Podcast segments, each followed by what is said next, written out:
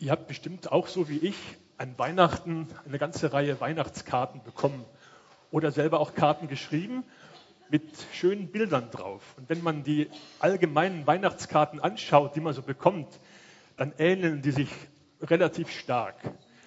Der Grundtenor ist Harmonie. Auf manchen siehst du ein fröhliches Tierleben. Die eher christlichen Karten oder so die, die kirchlich-christlichen Karten haben auch ein paar Engel drauf. Aber die Engel auf diesen Karten sind nicht die von der Art, die, wenn sie auftauchen, sagen müssten, fürchte dich nicht. Das sind dann andere Engel auf diesen Karten.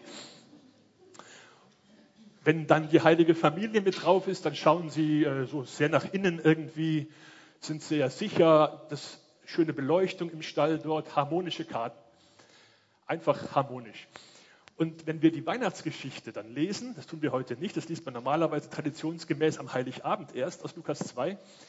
Wenn wir die Weihnachtsgeschichte lesen, dann haben wir auch das Gefühl, es passt alles, Harmonie. Es macht uns warm im Herzen. Wir lesen sie ja auch da, wo es warm ist, im Wohnzimmer oder in der Gemeinde.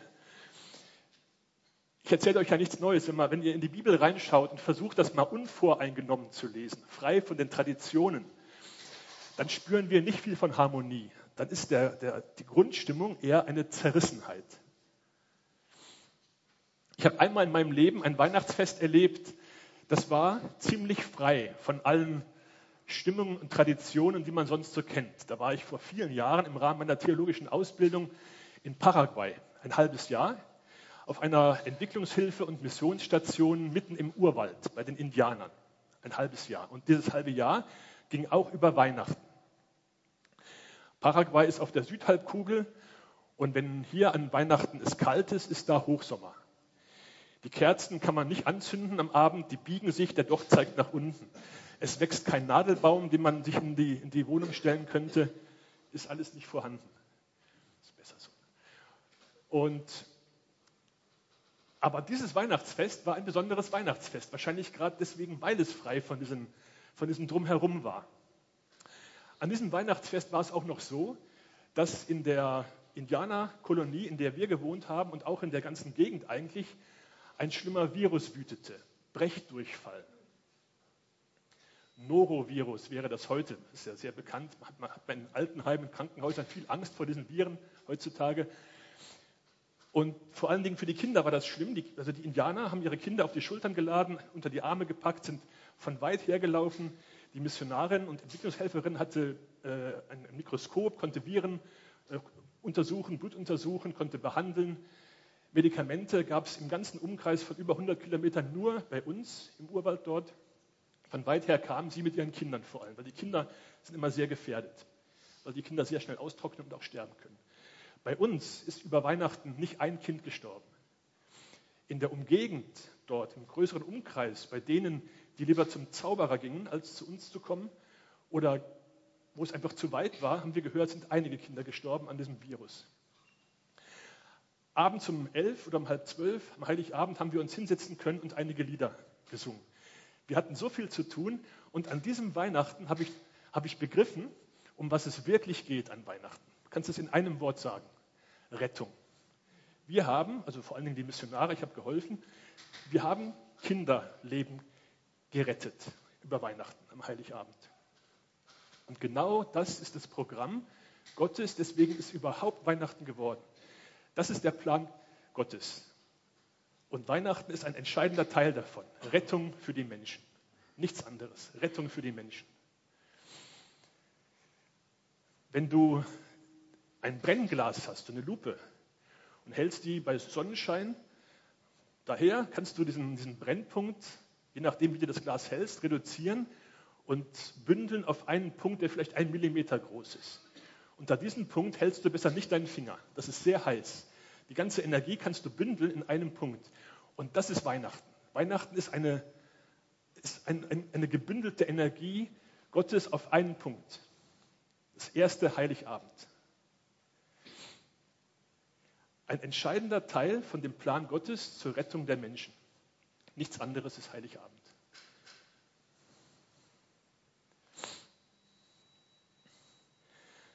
Ich möchte euch den Text vorlesen gleich äh, eigentlich den Text, um den es geht, das sind nur ein paar, ein äh, paar Verse aus Lukas 2. Ähm, aber vorher noch eine Frage. Wer hat denn eigentlich am ehesten begriffen von all den handelnden Personen aus der Weihnachtsgeschichte, was an diesem Abend, am ersten Heiligabend eigentlich passiert ist? Wer hat das, wer hat das verstanden? Haben es die Hirten verstanden? Eigentlich nicht, nicht wirklich. Haben es die Weisen verstanden, die sich von weit her aufgemacht haben? Eigentlich auch nicht. Hat es der Josef verstanden? Ein bisschen eher vielleicht. Hat es die Maria verstanden?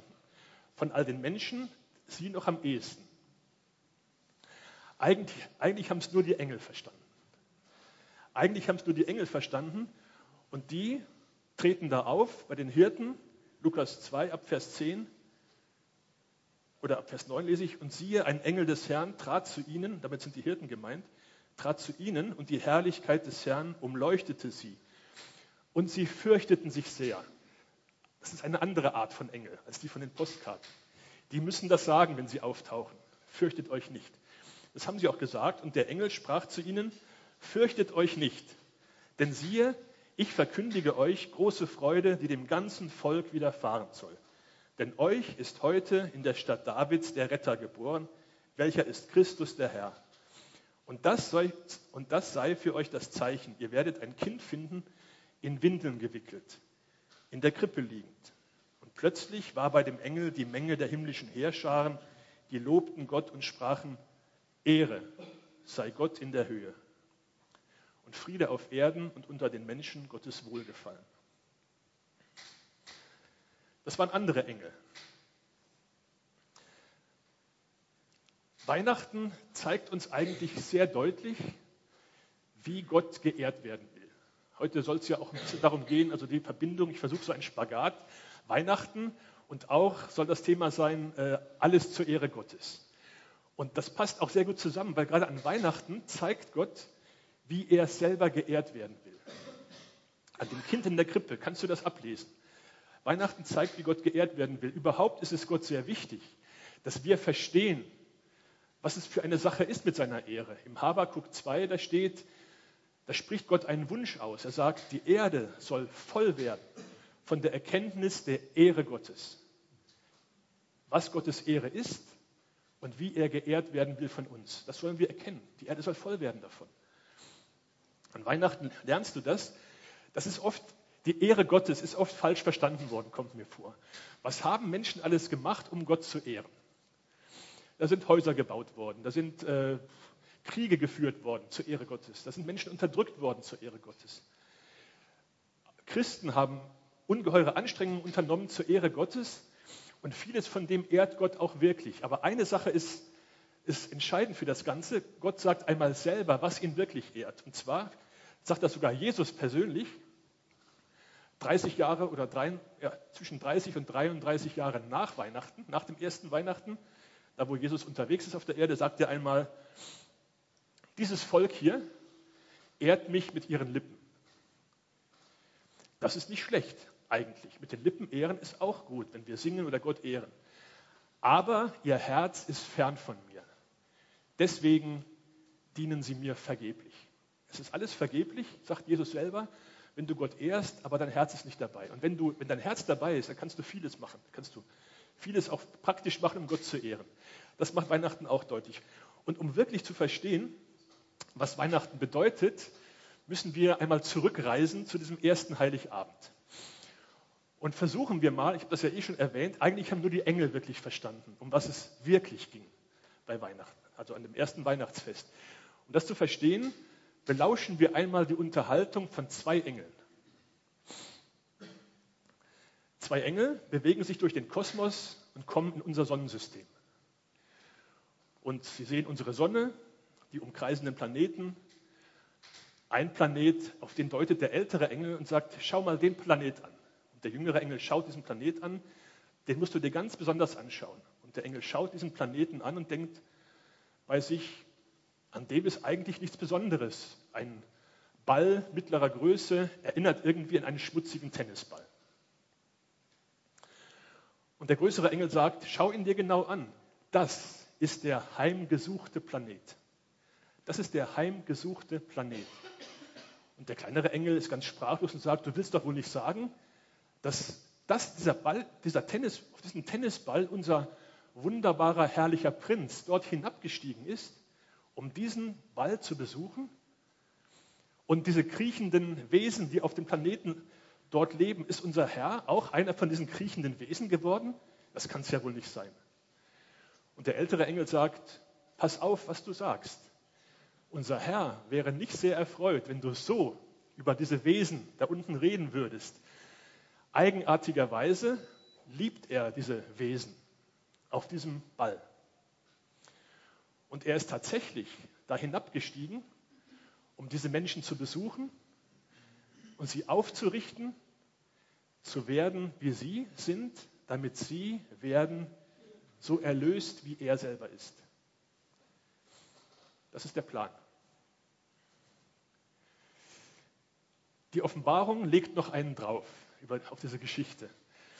In der Offenbarung wird auch eine Weihnachtsgeschichte erzählt.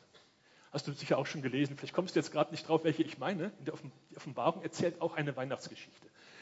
Und zwar siehst du dort nichts von Hirten, auch nichts von einem Herodes, der das Kind bekämpft, was zur Welt kommt.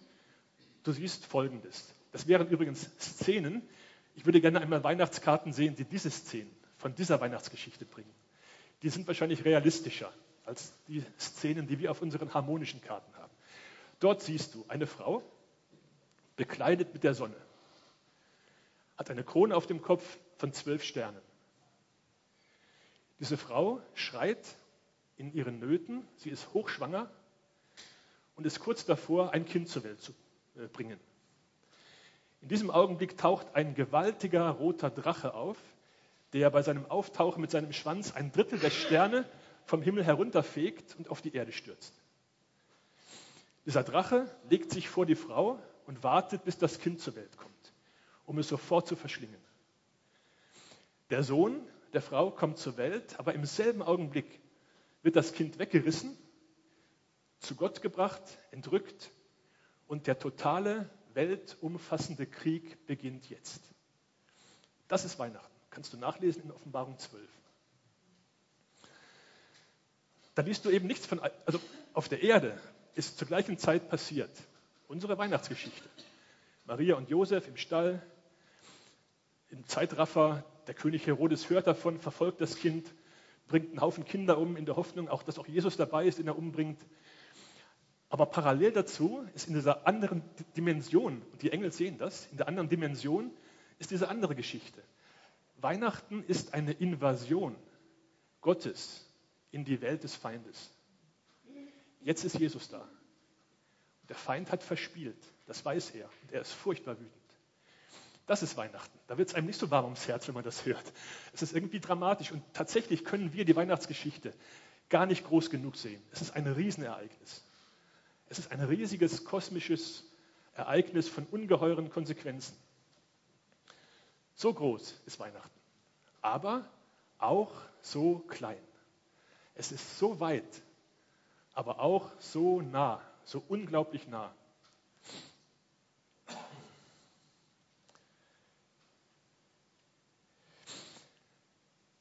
Dass Gott uns nah ist, das ähm, wissen wir. Das wissen wir. Wenn du, wenn du Christ bist, wenn du, dich, wenn du mit Jesus lebst, wenn dir die Bibel vertraut ist, hast du das oft gelesen, Gott ist uns nah. Gott sucht uns. Wir haben es auch eben gesungen, eigentlich in den, in den äh, schönen alten Weihnachtsliedern. Gott ist unterwegs, er lädt uns ein, wir müssen unser Herz öffnen. Er ist unterwegs äh, zu uns. Gott ist nah. Wir kennen das und wir haben das auch vielleicht sogar schon zu oft gehört, als dass es wirklich unser Herz tief berühren könnte. Aber was ist, wenn ein Mensch das hört, der das vielleicht noch nie so gehört hat? Selbst in, unseren, in unserem Land hier, in unserer Stadt oder in unserer Gegend.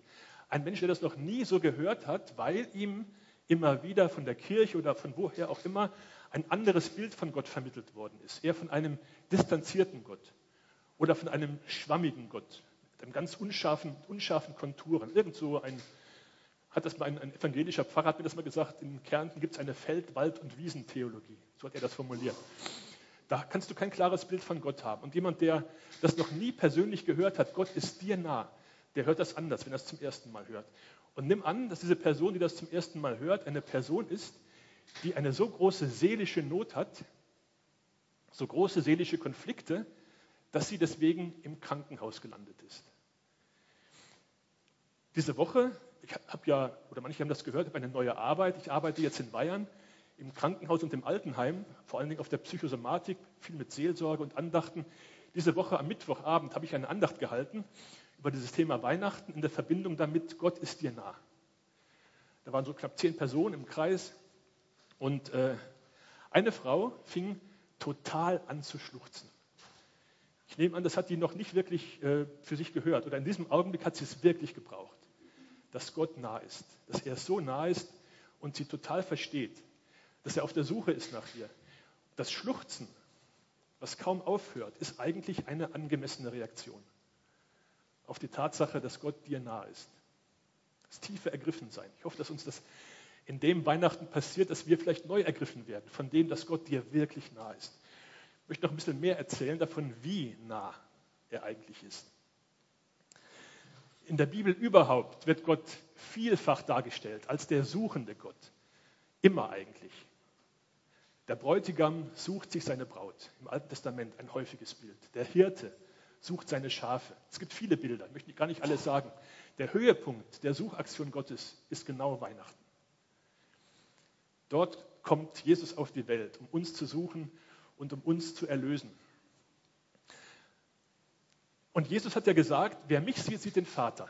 Jetzt, jetzt schau dir Jesus an in der Krippe.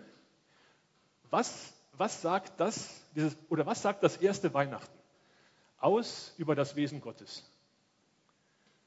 Wenn Jesus der ist, der Gott offenbart, was sagt dann das erste Weihnachten aus über das Wesen Gottes? Kannst du sagen, Gott ist demütig. Gott ist demütig.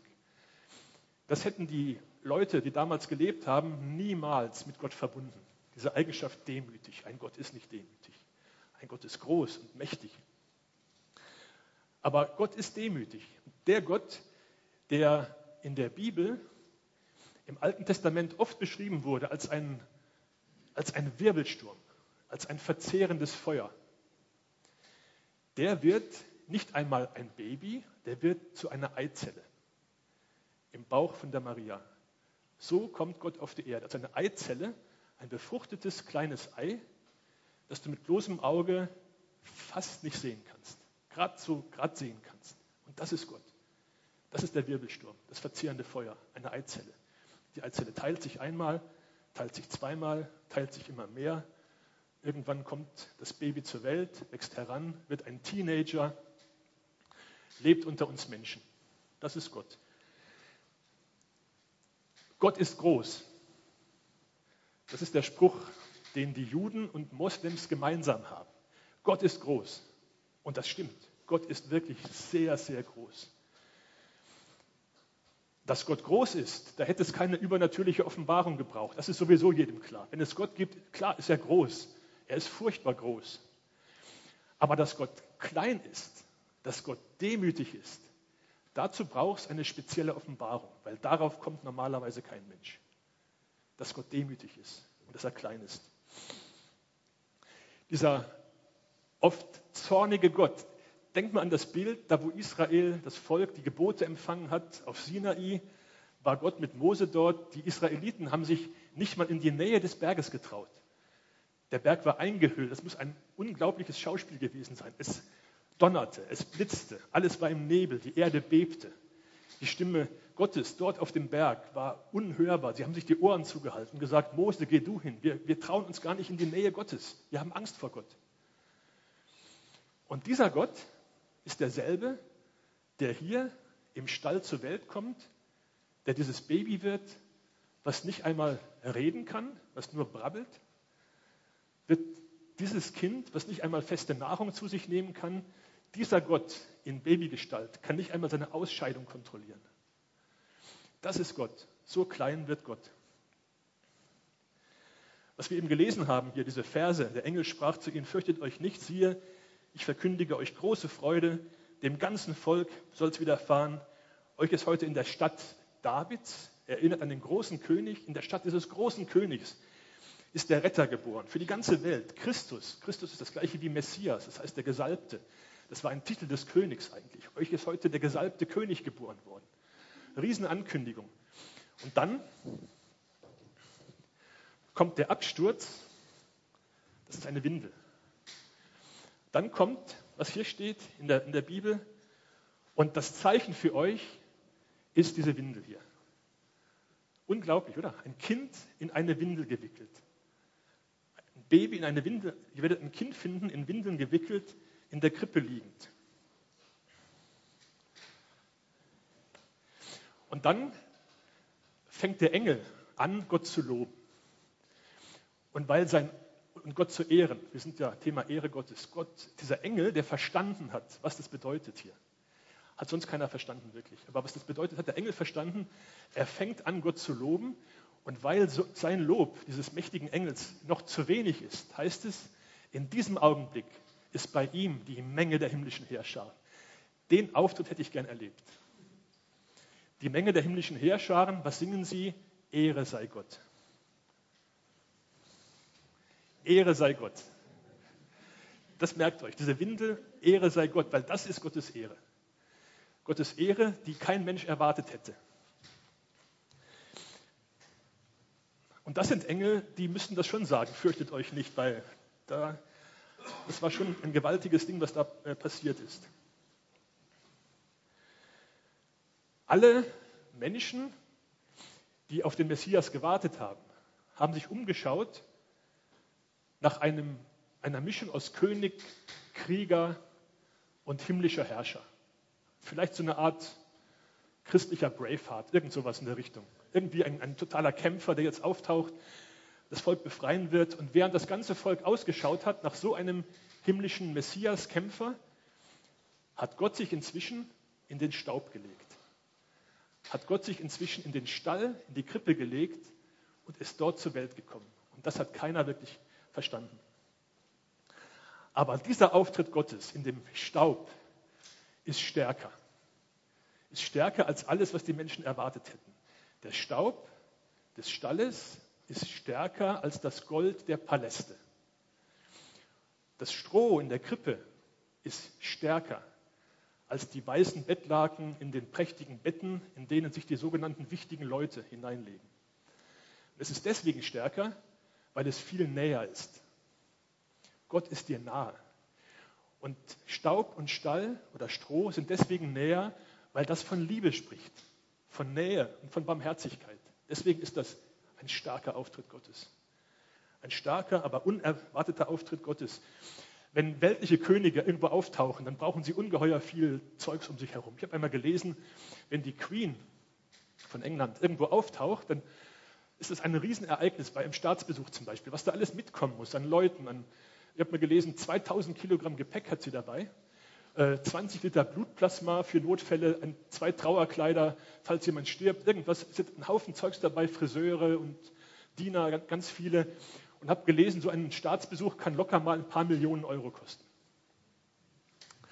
Bei Jesus ist das irgendwie anders. Jesus kommt in die Welt, Irgendwann später haben dann Leute verstanden, was das bedeutet hat, haben die Zeit in zwei Teile geteilt, vor Christus und nach Christus. So wichtig fanden sie dieses, dieses Ereignis, nur bei dem Ereignis selber waren wahrscheinlich mehr Tiere als Menschen dabei. Gott war es wichtig. Gott war es wichtig, zu den Menschen herunterzukommen, um zu ihnen zu reden, nicht so wie auf dem Sinai, dass alle Angst haben vor ihm und weglaufen, sondern Gott wollte zu den Menschen so reden, dass die Leute zuhören ohne Angst. Und vor so einem neugeborenen Baby hast du keine Angst. Da hat man keine Angst. Der kann reden und kann sagen, wie Gott ist.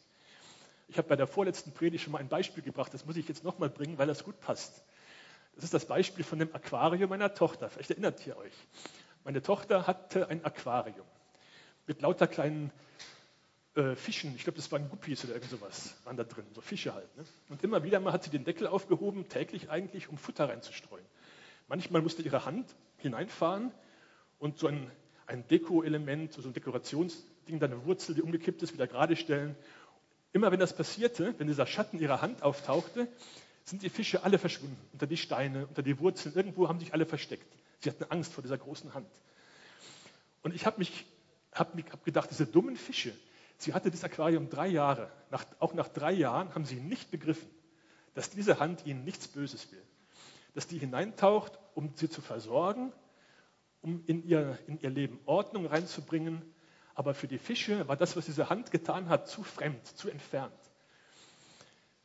Hätte meine Tochter es geschafft, ein Guppi zu werden, dann wäre sie hineingesprungen ins Aquarium und hätte den Fischen gesagt, ihr lieben Fische, vor dieser Hand müsst ihr keine Angst haben.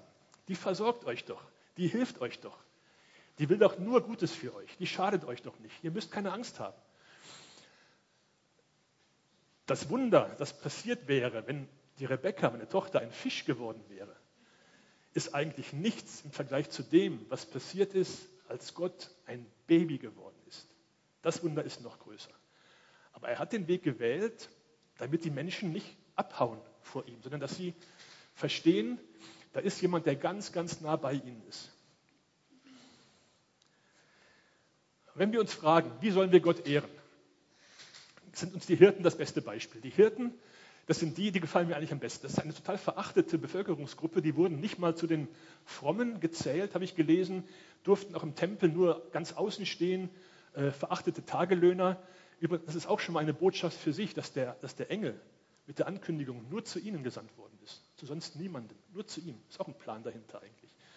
Jesus später war der, der die Kranken besucht hat. Ich bin nicht zu den Gerechten gesandt, nur zu den Kranken, zu den Sündern. Da kommt, ähm, ja, wie, wie Ehren. Genau, die Hirten machen es uns vor. Sie hören die Botschaft, sie laufen hin, suchen, dann finden sie das Kind. Sie kommen ohne Geschenke, nicht wie die Hirten, äh, nicht wie die Weisen, die Geschenke bringen, mit denen das Baby nichts anfangen kann. Gold, Weihrauch und Myrrhe. Nebenbei, das Gold war schon praktisch, denn nachher mussten ja Maria und Josef nach Ägypten fliehen, da haben sie das Gold sicher gut gebrauchen können. Aber das Kind braucht sowas nicht.